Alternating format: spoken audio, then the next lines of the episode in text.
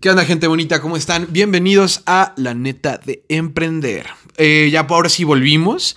La neta, lo que pasó es que, la neta, o sea, tenía muchas ganas de seguir subiendo episodios, tenía varios grabados y programados para poder volverlos a subir. Sin embargo, lo que pasó fue que perdí mi celular pasado eh, me lo robaron. Entonces ahí se perdió toda la información que tenía y todos los episodios que tenía grabados. Entonces, pues ni hablar. O sea, otra vez nos toca empezar de cero, la verdad, con mucho gusto. Y hoy justo quise volver a comenzar eh, con este podcast que realmente nunca empezó, solo había el piloto. Pero empezar justo con la dinámica de invitar a un par de emprendedores. Eh, quiero hoy para el primer programa para la primera plática, la neta súper casual. Aquí estamos comiendo. Después de un largo día de trabajo, estoy trabajando con dos de mis socios de Juno, que es Miguel Ángel Basúa Cerrillo y Diego González Valencia, en los cuales, pues la verdad es que hoy, digo, creo que no hay temas, ¿sí? O sea, como un tema que, que queramos platicar, o sea, simplemente como no, un tema tal cual no, pero pues puede ser un tema de los que hemos estado charlando a lo largo del día que me parece que todos son bastante interesantes, ¿no? Esto está chido. Puede ser... Problemas, por ejemplo, en alguna...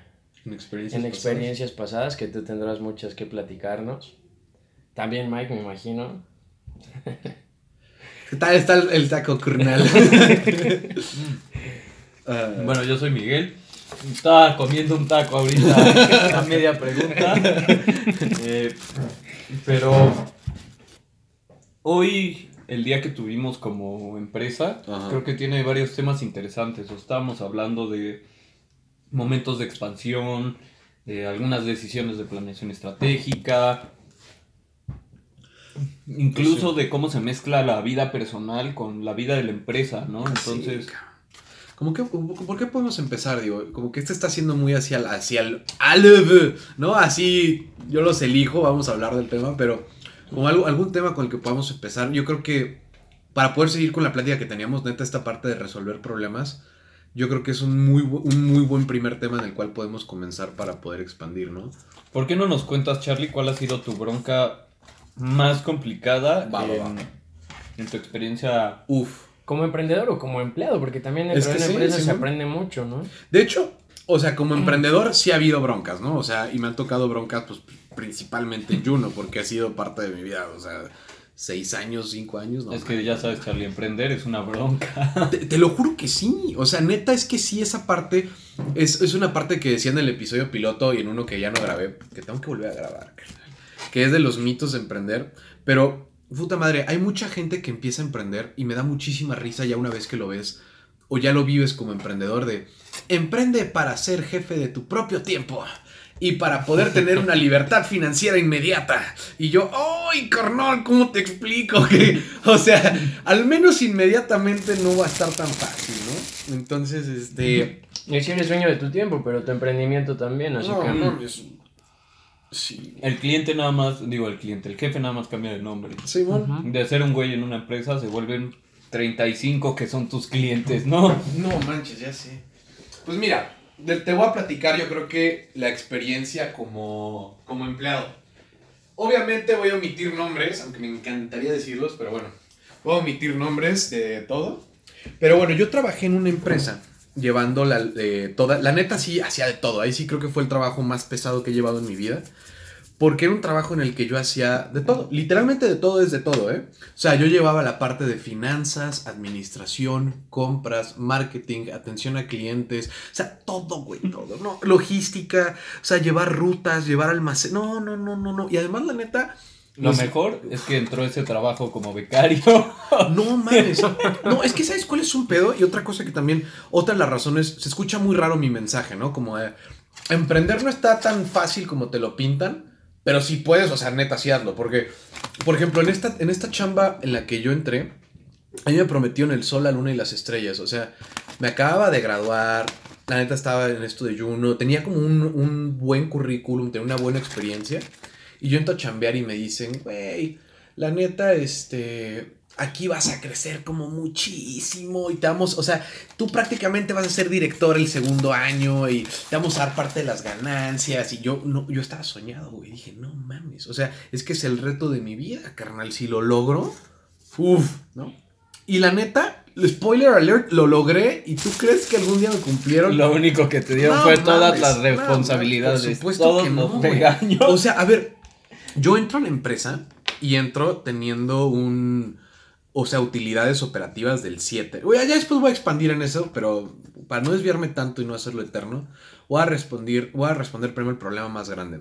El problema más grande que no dependía de mí tuvo que ver que algo bien chistoso. Neta, tú ves las maquinitas expendedoras y dices, güey, qué fácil, ¿no? O sea, esas No, no madres sé seguramente llenarlas. se llenan y ya, güey, es un Y cobras. pedo, es un pedo. Se llenan O sea, solas, ¿no? Las cosas nada más aparecen. Es que tienes que, o sea, tienes que checar la logística de rutas, de horarios, de tráficos, de los productos, que si no hay productos, qué sustitutos. Eh, tienes que ver mermas por el mismo manejo del producto, mermas porque mueven la máquina, mermas por, o sea, está, está muy perro. Mm. Y dime, dime, dime. Y más si tú eres Mermas por el áreas. robo hormiga, los operadores y los empleados. Sí, De todo. Incluso la misma gente en las fábricas, o sea, es un pedo. Yo creo que un gran error, o sea, es, es- es ver los negocios iguales, ¿sabes? O sea, en este negocio en particular, una cosa en la que yo me peleaba muchísimo con mis jefes es que lo querían ver como un negocio normal, güey, tradicional. Y no lo puedes ver así. ¿Por qué? Porque existen características específicas de cada negocio que son parte de, o sea, en este negocio, por ejemplo, hablé- ah, me tocó hablar, tener asesoría con empresas de Estados Unidos, con empresas, empresas de España, de grandes cadenas multinacionales de máquinas vending y todas decían, es que no puedes tener una, una contabilidad estricta porque existen o fallas mecánicas, existen que se va la luz, existe que te mueven las máquinas, existe que se pican en ruta. Y la neta, mucha gente, muchos directores no se dan cuenta. Yo me di cuenta porque fue una política que yo empecé cuando llegué. Cuando yo llegué empecé a trabajar como operador. güey. Entonces yo me iba a todas las rutas a surtir como operador. Y aprendí ahí muchísimo, porque ahí te das cuenta de neta cómo es la realidad. Pero bueno, ya el problema para parar mi monólogo Mm. fue que, Pero expande un poco más. sí, ¿Por qué te fuiste como, como operador? Eso me pareció súper buena decisión. De hecho, no sabía que lo habías hecho. Oh, mames, sí. De hecho, lo hice toda mi, casi todo el tiempo que trabajé. O sea, yo sabía que todos los viernes de ley tenía que irme a ruta. Entonces, a las 6 de la mañana, 5 de la mañana, veía al operador de ruta, con el cual me llevaba muy bien. Era, era la verdad es que un chavo que yo lo admiro mucho porque le echaba un chorro de ganas y, siguió a pesar de las circunstancias. Pero él era así de, nos vemos a las 5 y cacho de la mañana con la camioneta y hacemos la ruta que tú planeaste. Y llevamos los productos que tú planeaste. Y ves y escuchas lo que la gente te está diciendo con los productos que tú crees que se van a vender muy bien. Entonces, creo que esa fue una de las grandes claves del, del éxito que tuve. O sea, que fue como neta estar, o sea, no es lo mismo tú decir, a ver, quiero que para la ruta 35 se administren estos productos que decir, a ver, estás en la ruta 35, carga las cocas en el patín, muévele por aquí, por acá y llena, y luego tienes toda la gente que llega y te dice, oye, véndeme por fuera, este, porque obviamente yo nunca era así de esos de, oh, yo soy el gerente, Ah, por supuesto que no, o sea, no a la gente, obviamente, pero te das cuenta de un chorro de cosas. Sí, de la operación, realmente. Por ejemplo, yo me acuerdo que yo, una de las políticas que puse fue, necesito que todas las máquinas me las limpien impecablemente diario. O sea, que surtan, hagan corte, suban el sistema y además quiero que me las limpien espectacularmente diario. Ya estando ahí te das cuenta que es una locura.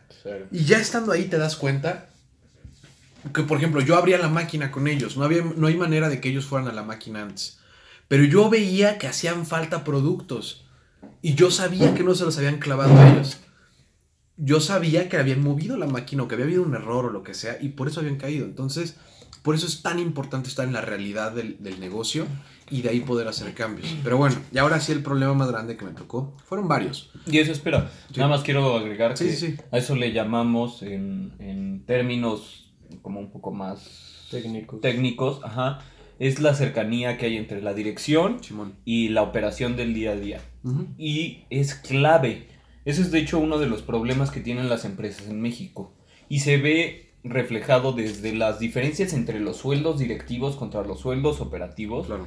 y en la- el entendimiento que tienen los, los directivos de la, de la microoperación. Porque como dice Carlos, hay muchos, muchos detalles de las operaciones, o sea, de la operación que como directivo o, o como gerencial te puedes brincar si no las vives. No, pero sin ningún problema. Entonces, eso me por eso hice mucho hincapié en eso, Charlie, porque creo que es muy importante que no importa si tu empresa es de dos personas o de 300, tienes que estar muy cerca eh, estratégicamente de la operación diaria. Por supuesto. Porque es de donde, más, de donde más aprendes y en especial cuando hay contactos con los clientes.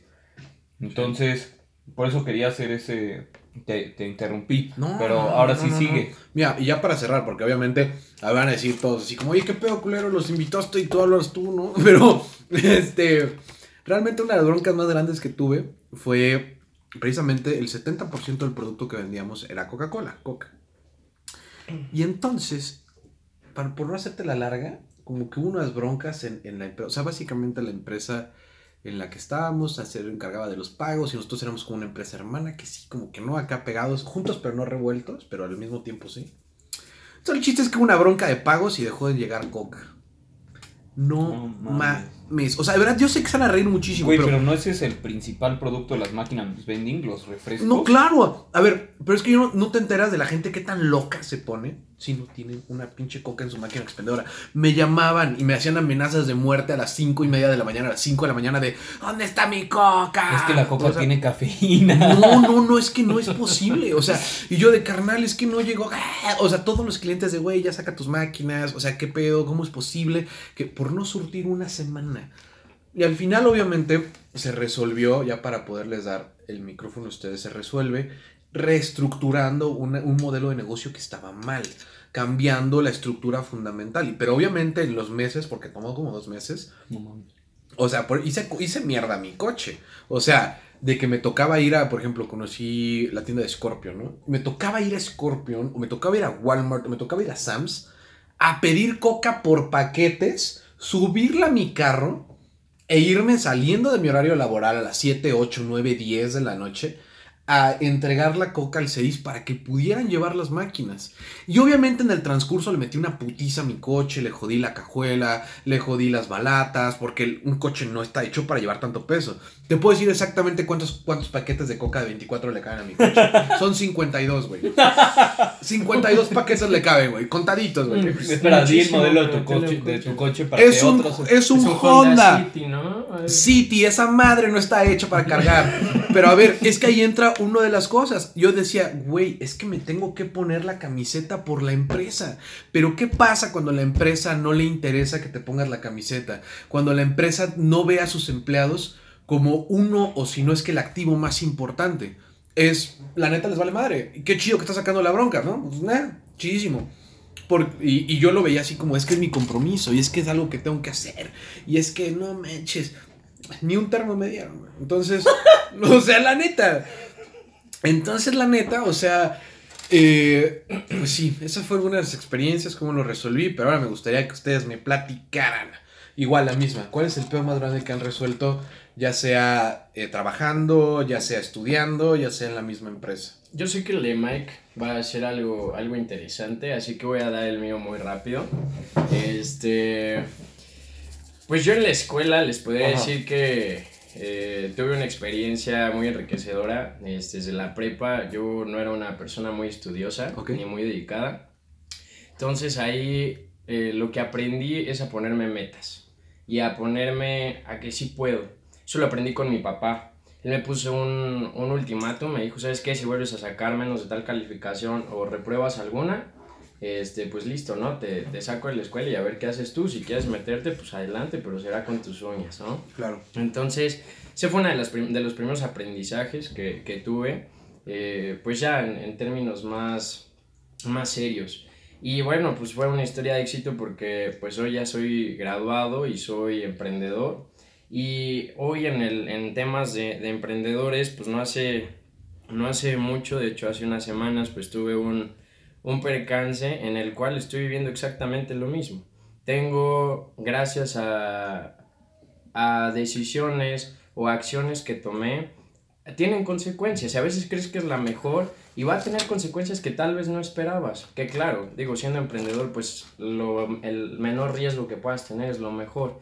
Pero al final debes de poner tu cara al frente eh, ponerte eh, las, las acciones o lo que vas a llevar a cabo para solucionar esa acción que tomaste anteriormente o, o, las consecuencias que tuvo. Este, y bueno, pues sí, no, no, no voy a dar detalles por el momento, espero en algún momento o en, en unas semanas les pueda estar contando una historia muy feliz de esto. Pero sí, o sea, como, como en su momento comentó Charlie, yo creo que ser emprendedor es de las cosas más apasionantes que hay en la vida, porque pues tienes una vida, o al menos en esta tienes esta vida. Claro. Entonces tú tienes la decisión de irte a un trabajo que no te guste, o sea, hay, hay de tres. O te vas a un trabajo diario que no te guste y que estés repelando diario porque ni te pagan lo suficiente ni es lo que querías, o te vas a un trabajo al que te encante y que te den realmente lo que, lo que tú esperas, o emprendes. Y, y decimos, ya en algún momento posiblemente será lo, el, el sueño que, que, esperabas, pero en el, en el camino, pues claro que van a haber sus traves. Y pues es lo que a mí hoy me está tocando aprender.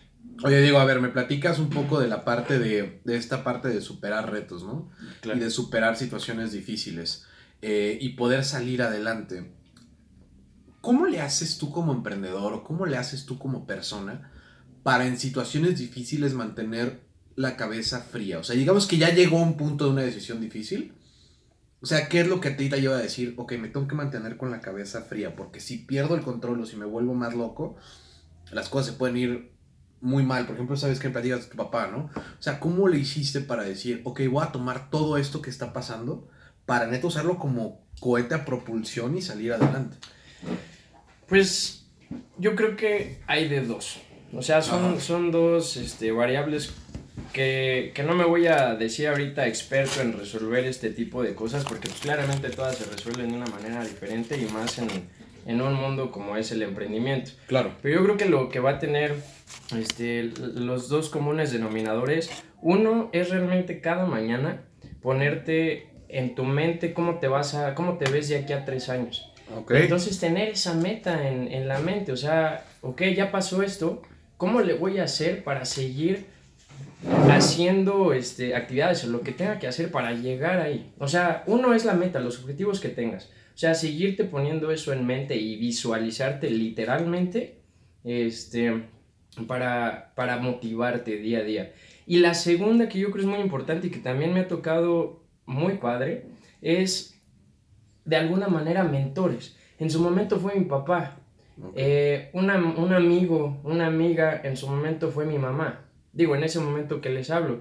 Hoy en día, pues sí les puedo decir que tengo amigos que aparte de amigos son mentores okay. y que me, hayan, me han ayudado en esa parte. Entonces, yo creo que en esta vida, y les digo, o sea, al final lo he aprendido últimamente, eh, no vamos solos. O sea, al final tú tienes que hacer tus cosas y tú eres responsable de tus acciones, pero tienes amigos y tienes mentores que, que si confías en ellos, este, te pueden ayudar bastante. Y, te, y, y, les digo, pues también la parte de, de esa motivación y, y, de esa hambre, claro. este, que en un trabajo, en lo que sea, debes de ser emprendedor, debes de ser, este, debes de innovar en procesos, en lo que, en lo que quieras, hasta dentro de un trabajo, por ejemplo, pues si quieres crecer, pues es, es parte de lo mismo. Pero aquí que hablamos pues del emprendimiento, pues sí, así es como lo, yo, lo, yo lo he llevado y les digo, si en un momento, en, en, unos, en unas semanas, este tengo la oportunidad de estar aquí otra vez con ustedes, pues ya les, les diré cómo va todo este, y cómo lo he llevado hasta el momento, con mucho gusto. Súper viejo. ¿Tú, Michael Odion? Perdón, estoy hablando. Tiene COVID. Eh, ya tuve, ya tuve, ya no puedo tener. por, a, por lo pronto, espero. Este, pues mira, yo estuve, me quedé pensando y creo que más que problemas muy grandes, me quiero concentrar en una, las enseñanzas que he tenido de resolver problemas, para no irme a tanto a los detalles, y okay, lo que okay. creo más importante. Y la otra es que creo que lo, o sea, el problema más grande que he tenido como emprendedor, más que un problema de trabajo, fue un problema de balance. Ok. En el sentido de como emprendedor es mucho más difícil balancear tu vida sí, en cuanto a tiempo personal, tiempo con tu familia, tiempo con tu pareja, tiempo para hacer ejercicio, tiempo para tus hobbies. Oye, te interrumpo rapidísimo, es como la frase que dicen, carnal, ¿no? Así como, para ser emprendedor tienes que olvidarte de tu familia, amigos, gustos, eh, novia, religión, nada, ¿no? O sea, Pero sí, sí, sí. Y es que creo que ese, ese, esa mentalidad también es un error. Claro. ¿no? claro. yo he estado en las dos caras de la, de la moneda. He estado en un momento en el que descuido todo por el trabajo y otros en los que descuido el trabajo por intentar hacer de todo. Obvio. ¿No? Entonces, ese es uno de los de las retos más grandes como emprendedor. Aprender a balancear todo de una manera bastante sana sin que eso signifique descuidar el negocio. Claro, ¿no? claro. Porque normalmente los negocios no lloran, no te mandan mensajes, no te dicen, hijo, no has venido, Claro. mi hijo, ¿qué onda? No lo ves en el espejo. Un negocio es más difícil de escuchar, ¿no? Siempre va a haber indicadores, pero no, si no les prestas atención es muy fácil eh, olvidarlos, ¿no? Excepto cuando son muy relacionados con el cliente y el cliente te dice, oye, brother, Sí, ¿qué, qué onda, pedo, no?". ¿no? Está... Oye, pero ¿qué indicadores te fijas, viejo, por ejemplo? Mira, eh, hay muchas maneras, o sea, todo depende del negocio, Ajá. ¿no? Pero creo que los indicadores clave siempre van a ser la satisfacción del cliente y no estoy hablando de las reviews, estoy hablando de lo que realmente te dicen tus clientes, los que están viviendo tus servicios y tus productos. Eh, oye, me gustó esto, oye, no me gusta esto, oye, está muy padre, pero tuve este problema. Y hay que aprender a escucharlo porque los clientes normalmente no saben decir realmente lo que quieren o Claro. lo que piensan. Claro, ¿no? claro. Siempre se sienten obligados a dar cierta opinión para sonar inteligentes, para no quedar mal contigo, para entonces tienes que aprender a ver a través de esa eh, de esa cara, ¿no? De la face que dicen los, los japoneses que te ponen los clientes Claro. qué es lo que realmente te están pidiendo, ¿no? Porque eso es lo que una queja en realidad no es decirte tu producto es una basura, no lo quiero volver a comprar, es decir, me importa tanto tu producto que estoy dispuesto a dar de mi tiempo y de mi esfuerzo para decirte qué es lo que puedes mejorar y qué es lo que hiciste mal. Claro. La gente que realmente no le interesa tu producto jamás se va a quejar. ¿Cuántas veces si no te gusta un producto simplemente no lo vuelves a comprar? Una queja no es de un cliente que te odia, es un cliente que te quiere o quiere tu producto lo suficiente para decirte, mejora esto. Sí, ¿No? Sí, sí, sí, sí, muy bien. Eh, entonces, e- ese es, bueno, ya hablamos como media hora de la satisfacción del cliente. Obviamente, otros indicadores más numéricos son muy importantes, los costos. Eh, una vez leí un libro que hablaba cómo las empresas en general tienen la, la política o la manera de administrarse de simplemente crecer ingresos. Esa es la única manera de crecer para las empresas Sí, no. es quiero ser una empresa más grande, genera más, genera más, genera más. Y la únicas las únicas veces en las que ven y voltean a los costos y piensan en reducirlos o hacerlos más eficientes, es cuando realmente ya están en una crisis. Y es cuando tomas peores decisiones, Claro. es cuando toman la decisión de despedir al talento, de, no sé, eh, quitar proveedores e irse por proveedores más baratos en, en un momento de crisis. Nunca vas a tomar buenas decisiones si ya tienes la casa incendiada. Claro. Entonces, por eso creo que los costos siempre son muy buenos indicadores. Una, para saber cómo está el negocio y la operación. O sea, normalmente los precios te dan y las ventas te dan un, indi- un indicador de cómo está la empresa hacia afuera, cómo la vende fuera. Y los costos te dicen qué tan eficiente es mi, mi qué tan buena es mi operación, qué tan buena es mi empresa internamente. Entonces, una muy, muy buena manera de administrar una empresa no es nada más crecer los ingresos, sino también activamente reducir los costos todos los meses. ¿Qué puedo hacer de manera más eficiente? ¿Dónde podemos ahorrar dinero antes de que necesitemos ese dinero, no? Esos son otros dos muy buenos indicadores, si los ves de la manera correcta, ¿no? Eh, Ventas.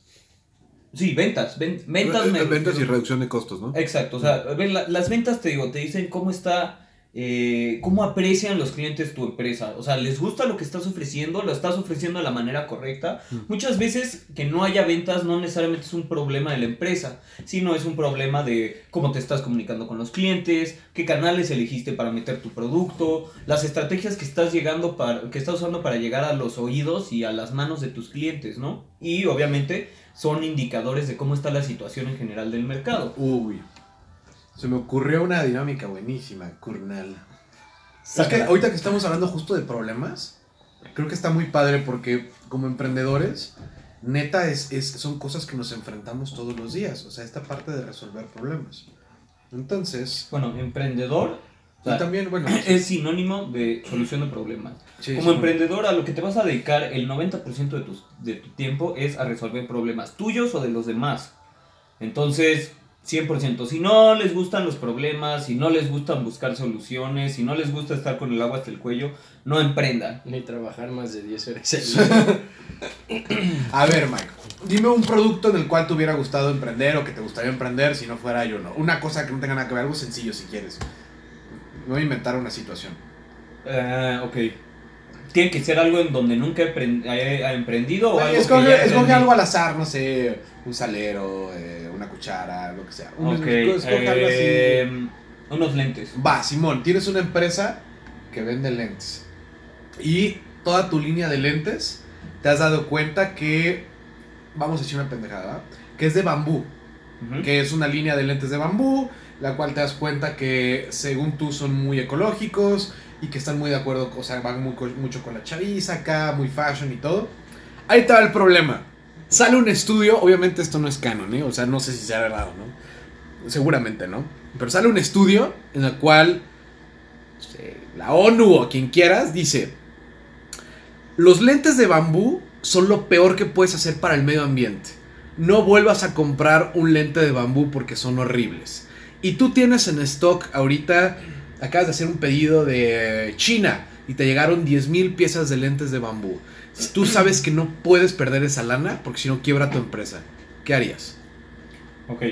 Para empezar hay que entender cuál es el origen del problema. Ajá. El origen del problema es la ONU dio información nueva a los consumidores que pueden cambiar la manera en la que ven tu producto. Simón. Entonces, y bueno, y aparte tienes otro problema que tienes un inventario que ahora tienes que mover, Sí. ¿no? Un, algo que probablemente se va a devaluar, que etc, etc. Entonces, una, lo primero, o sea, siempre es checar la veracidad de lo que está diciendo esta fuente que te está afectando, Bien, de bien, qué manera lo puedes rebatir, si realmente es algo, eh, o sea, obviamente aquí es un, un ejemplo muy extremo Charlie, ¿no? Pero todos los días te vas a enfrentar a que estamos en la época más informada del mundo, o sea, Sí, de, de- digo, del- de la historia, ¿no? Eh, nunca habían tenido tanta información los consumidores. Sí, Entonces, sí, todo el tiempo van a estar bombardeados de información que puede ser, como dijo Charlie, claro. algo, o sea, algo completamente real, que sea la ONU, o otra es que sea falsa la información, que salga una fake news falsa. Perdón, y no den otros datos. Este, entonces, eh, una opción es, si la, si la información es falsa, eh, lo primero que haría es irme directamente a las personas que ya han comprado antes. Tenemos un super CRM, entonces tenemos absolutamente todos los datos de los últimos clientes eh, de los últimos dos años. Entonces agarramos y lo primero que hacemos es mandar un correo eh, dedicado diciendo, oye, Juan, la ONU acaba de sacar este comunicado.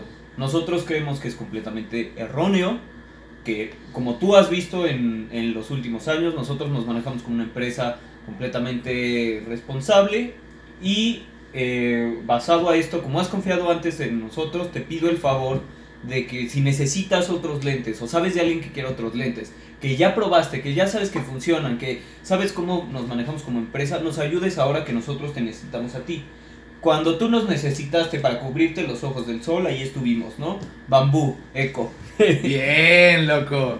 Oye, buena solución, ¿no? Ahora, a mí me gustaría agregar algo. Y tal vez sea, ¿no? En, en el mundo del emprendimiento nunca sabes cuál es la respuesta correcta, como en un examen. Sí, Este, hay muchas respuestas correctas. Exactamente. Entonces yo también lo que pensé, y, y esto les voy a comentar que es algo que en alguna vez me, est- me, me contó mi papá de una historia que así tuvo. Eh, para empezar voy a dar mi solución a los lentes. Por ejemplo, yo buscaría Vale, una, ¿eh? exactamente cuál es este, la razón del por qué dice, ejemplo, si el bambú este, desprende tal cosa a tanto tiempo de utilizarse, ¿no? A Claro, los 5 claro. años. Entonces sería poner un, oigan, ¿sabes qué? Después de 5 años, tus lentes van a sufrir tal cambio. Tráemelos y por el 50% te llevas otros, ¿no? Ese sería una. O sea, soluciones sencillas. Yo una vez escuché de Steve Jobs, me parece, eh, que él contrata a gente muy inteligente, pero que hace las formas, pero floja. ¿Por qué? Porque va a buscar hacer la- la- las cosas o solucionar las cosas de la manera más inteligente posible, pero de la más sencilla. Sí, claro. Entonces yo haría eso, ¿sabes qué? ¿De dónde viene el problema? Oye, que se le desprende tal cosa desde que te los pones. Ah, pues mira, tal vez nos va a incurrir en un costo mayor. Igual y con este lote de tantas gafas que tenemos, tantos lentes, no vamos a ganar, pero no voy a perder una empresa. Entonces, ¿qué voy a hacer? Voy a investigar una pintura, un este eh, un barniz que se le puede echar a los lentes, se lo pones y entonces problema resuelto. Tienes un producto ecológico que aparte no te va a causar absolutamente ¿Sabes a nada. mí qué se me ocurrió? A ver. Yo compraría semillas. No, tú, tú compraría... me has puesto todos los lentes. Obvio, a ver, nada, super fashionista, no, no, no. O sea, quebrado, pero fashion. Me va a ver divino en, en la corte, no, no es cierto, a ver. Este, yo pondría semillas, yo le pondría semillas a los lentes, a lo mejor una de cada lado en las, en- con las orejas, en el cual sea, ok, sabemos que tenemos este pedo, pero vamos a hacerlo ahora completamente al revés. Por, por cada bambú que estamos talando, vamos a, o sea, contigo vamos a talar dos. Y también nosotros como empresa... Plantar. sí, vamos a volvernos locos. En la compra de tus lentes incluye un hacha y un bambú para que sales. Premio al que tale más nada. No, vamos a plantar. Vamos a plantar dos y como empresa nosotros también. O sea, como agarrar al toro por los cuernos y ofrecer una solución relevante. A ver, Diego, va, te va un, un tema. Dime Ah, igual un les- producto. les Ay, la anécdota, perdón. La de mi papá, ¿no? Y también hoy, hoy en día ya es más difícil que pase esto, eh, como dice Mike, porque ya somos más orientados hacia la información. Hoy entramos a YouTube o a Internet y encontramos todo. Pero a mi papá lo que le pasó en sus tiempos, que será hace unos 35, 40 años, él también fue emprendedor y él hacía camisas. Y entonces en ese momento que no estaba pues tanto lo de la globalización, entra China al mercado este, Ah, del sí. textil. Entonces llegan, mi papá este, dice, oye, ¿sabes qué? Tal tela le están vendiendo eh, por kilómetros a 5 pesos el metro.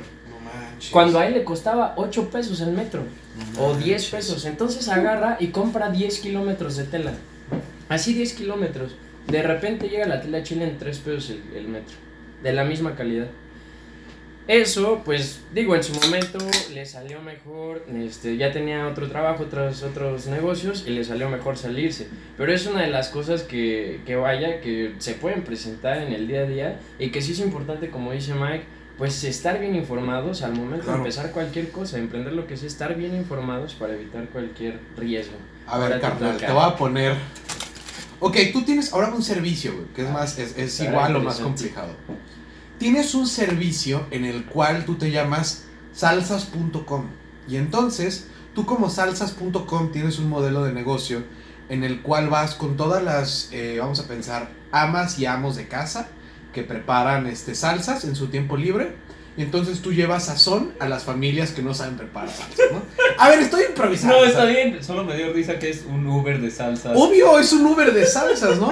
Te está yendo padrísimo. O sea, acá estás empezando a comercializar salsas, le generas un ingreso a personas que a lo mejor no lo tendrían en tiempos de pandemia, lo que tú quieras. cara. A ver, llevas la salsa de las personas que lo hacen Sí. a los consumidores. Sí, sí. Ok, Y eres salsas.com. ok. Y un día te hablan, no uno ni dos, sino como siete clientes. Resulta que Doña Pelos, Doña Pelos, tu mejor hacedora de salsa, ajá. proveedora preparó una salsa terrible que enfermó gravemente a siete personas. Y siete personas están en el hospital ahorita.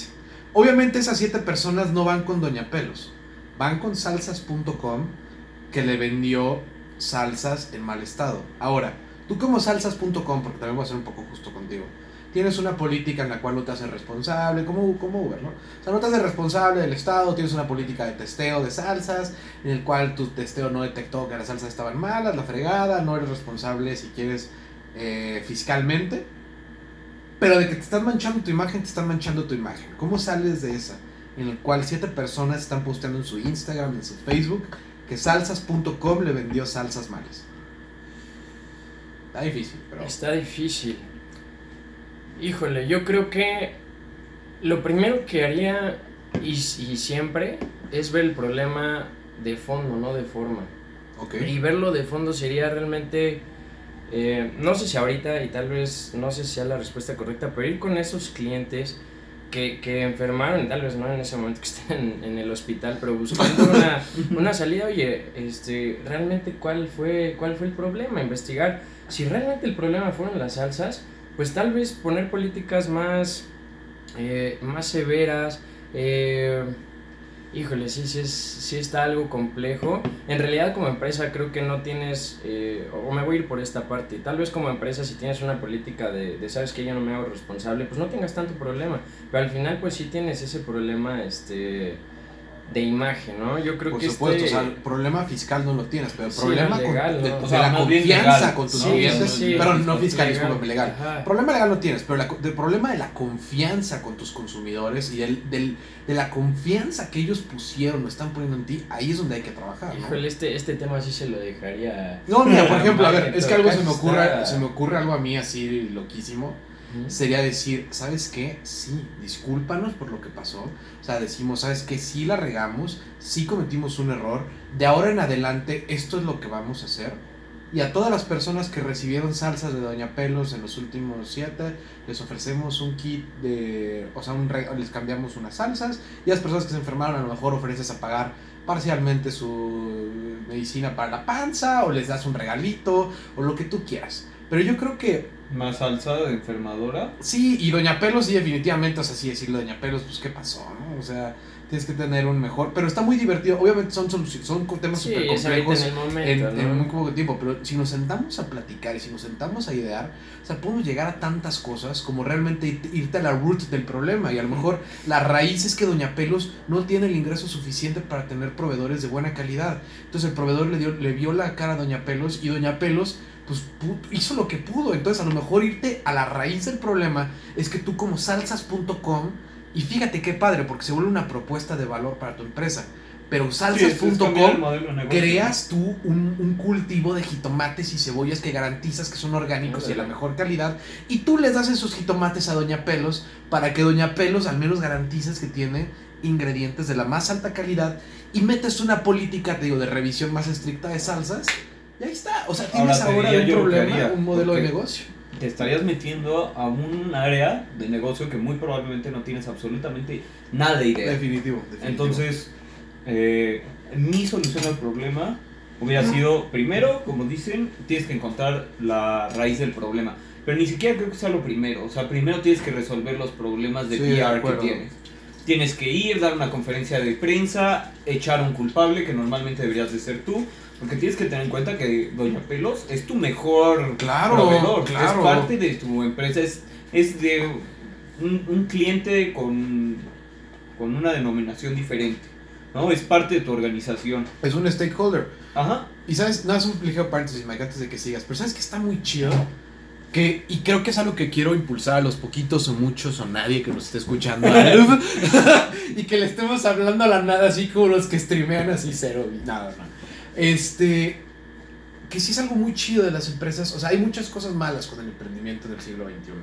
Pero una de las cosas buenas es que creo que sí somos muy conscientes, o la mayoría de las empresas, o hay al menos una corriente, de sí hacerte responsable por tu cliente. Porque antes muchas empresas simplemente te pintaban dedo y era como, ah, no, seguramente la salsa no tiene nada, bye. Así como hace mucho, no, ¿eh?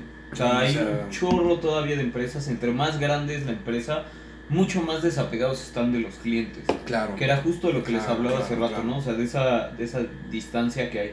Entonces, seguro, todos los que estén escuchando, que como dice Charlie, puede ser la letra O, ¿verdad? Este, eh, han tenido algún problema con una empresa más grande. Justamente hablamos de Uber, eh, de Airbnb. De, yo he escuchado cientos de casos. ¿Y qué es lo que hacen esa- esas empresas? Si existe una manera legal de salirse del problema, lo hacen. Por supuesto. Es lo más fácil, es lo más barato. Y normalmente si no es un cliente de cierto Sí. nivel, nadie lo va a voltear a ver. No, ¿no? y menos en México, o sea, está muy feo esa parte.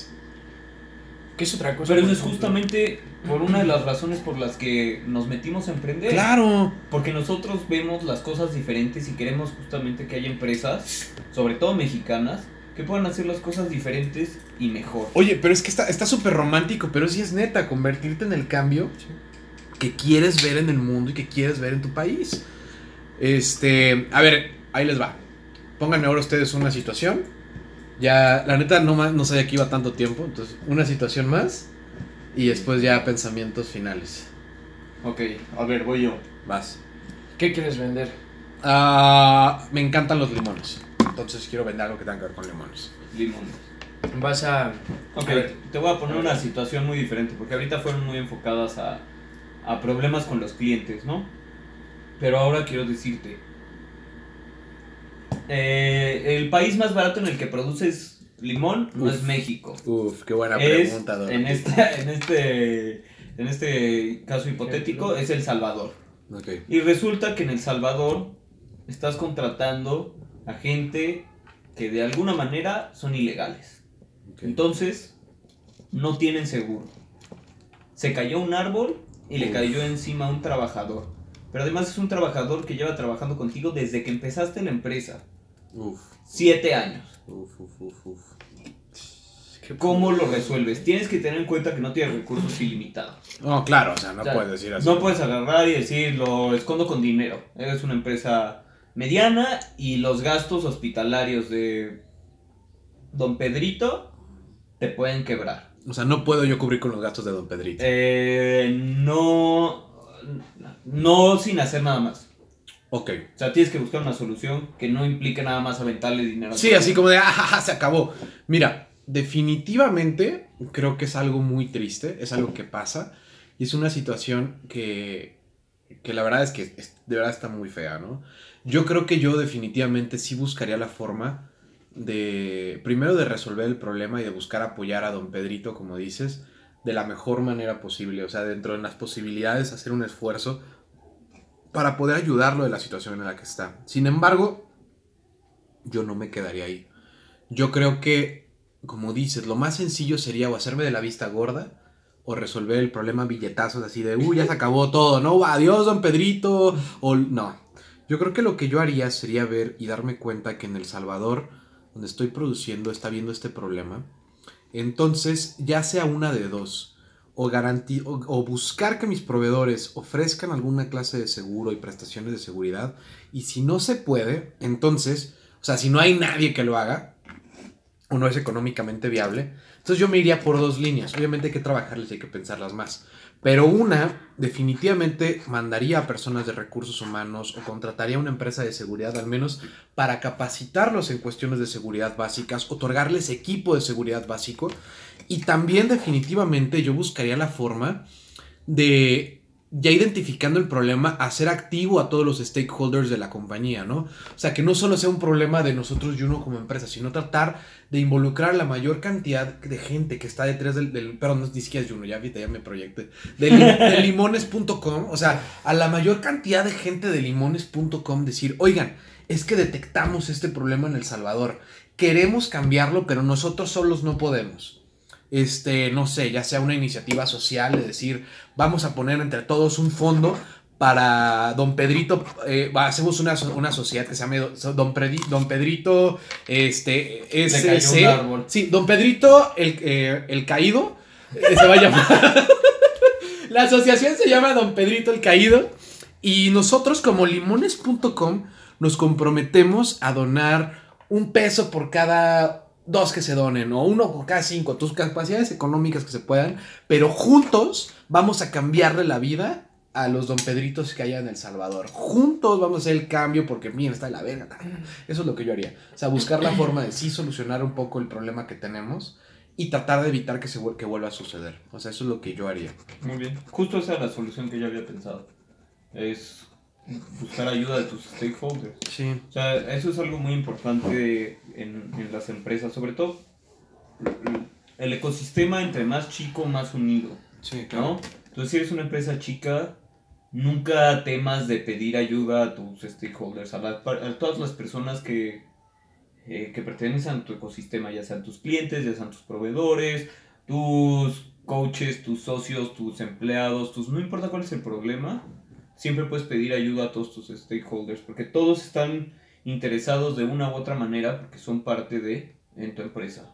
Oigan, pues definitivamente me va a encantar y buscarnos la, el, el espacio dentro de nuestro trabajo diario para poder seguir hablando. Creo que estuvo súper divertido, súper chido, súper fresco. Eh, pero bueno, pues ya la neta, el tiempo, el tiempo vuela, ya van casi 50 minutos. Entonces, este, pues para cerrar, ¿no? Algún pensamiento final. Creo que nos dedicamos mucho a esta primera cápsula, que fue súper al azar, a la siguiente no va a ser así, perdón. Pero a, a todos los problemas, ¿no? Que resuelves. ¿Cuál sería como un pensamiento final en cuanto a esta parte de problemas, resolver problemas, administrar problemas, algo que quieran compartir? Híjole, pues yo, por ejemplo, lo que estuve pensando ahorita de conclusión que haya sacado tanto también de, de los aprendizajes que ustedes nos dan es aprender lo más rápido posible. O sea, porque como emprendedor no significa que no te puedas equivocar. Te vas a equivocar y es, normal y te vas a equivocar 10 veces al día. Pero ¿qué vas a, a aprender de eso, no? Esa es una. Y la otra es anticipar esos errores. O sea, en realidad lo que estábamos hablando de los indicadores y demás es saber leerlos para no llegar al punto en el que tengas que aprender porque ya, ya ocurrió el, el desastre, ¿no? Claro. Sino saber anticiparlos y pues sí, saber que no hay una sola solución, pero sí siempre buscar el bien para, para todos y yo creo que es como empresa, como persona y como país lo que nos puede llevar a, a, a otro nivel. O sea, el buscar hacer las cosas bien. Bastante cool. ¿Tú, Mike? Mira, la, lo primero que yo podría eh, decir sobre solucionar problemas es acostúmbrense a analizar realmente el trasfondo del problema, no solo para solucionarlo en ese momento, porque nos podemos quedar mucho en el corto plazo, ¿no? porque les digo, ser emprendedor es bomberazo se prendió acá, una fuga allá, el cliente se cayó, Entonces no se queden en, ya, levantamos al cliente, le pusimos una curita, salió feliz, el periódico nos felicitó. Es, ¿por qué se tropezó? ¿Con qué se tropezó? ¿Qué fue lo que nos hizo estar en esta situación y cómo podemos evitar que no nos vuelva a, a suceder, ¿no? Entonces, esa es una, ¿no? Entender los problemas, el trasfondo y resolverlos para que no vuelvan a, a, suceder, porque efectivamente ser emprendedor se trata de equivocarse, a veces no 10, a veces 100 veces, ¿no? Pero lo más importante es aprender de todos esos errores, ¿no? Eh, y otra cosa es, pues, aliviánense, porque la neta, emprender siempre, siempre, siempre hay problemas, y lo único que pasa es que los problemas se vuelven más grandes y tienes más recursos, ¿no? Y hay, una, hay un término que usamos muchísimo en Juno que son los happy problems. Sí. ¿No? Es, hay muchos problemas que tienes que verlos desde el lado positivo. Es, ¿por qué estamos teniendo este problema? Porque somos más grandes. Porque estamos con fichas más grandes, porque el tablero ya creció, porque estamos ahora contra jugadores eh, más grandes. En lugar de nada más decir como, oye, no manches, ahora estamos compitiendo directamente con los sucaritos. ¿Qué, qué vamos a hacer? Es ve dónde estamos, o sea, ve el problema en el que estamos enfrentándonos porque llegamos hasta aquí. Eso siempre les va a dar mucho más fuerzas y les va a aliviar porque los problemas generan mucha tensión, ¿no? Mucho estrés, entonces el problema número uno es aprendan a, lidiar con el estrés y con la salud mental asociado a, a, los problemas, porque si ustedes no están bien, su empresa no, es un reflejo de ustedes. ¿no? Entonces creo que esas son mis enseñanzas o mis conclusiones clave de resolver problemas. Pues muchas gracias por haberme acompañado hoy. Definitivamente hay que hacerlo más seguido. No nos, ¿cómo? No, no, no nos llames, nosotros te llamamos. no, pero la neta, la neta me divertí mucho. O sea, para el primer podcast estuvo fenomenal. Entonces, gracias por invitarnos. No, hombre, yo feliz. Gracias, a ustedes por estar aquí y a los nadie o si hay gente ahí, no sé, los que sea Ahí nos comentan, porfa, nos dicen qué les pareció. Y ahora sí, ya el martes subimos la siguiente parte que es precisamente mitos de emprender. Todas esas cosas que te dicen que es y la neta no acaba siendo. Entonces nos vemos el martes.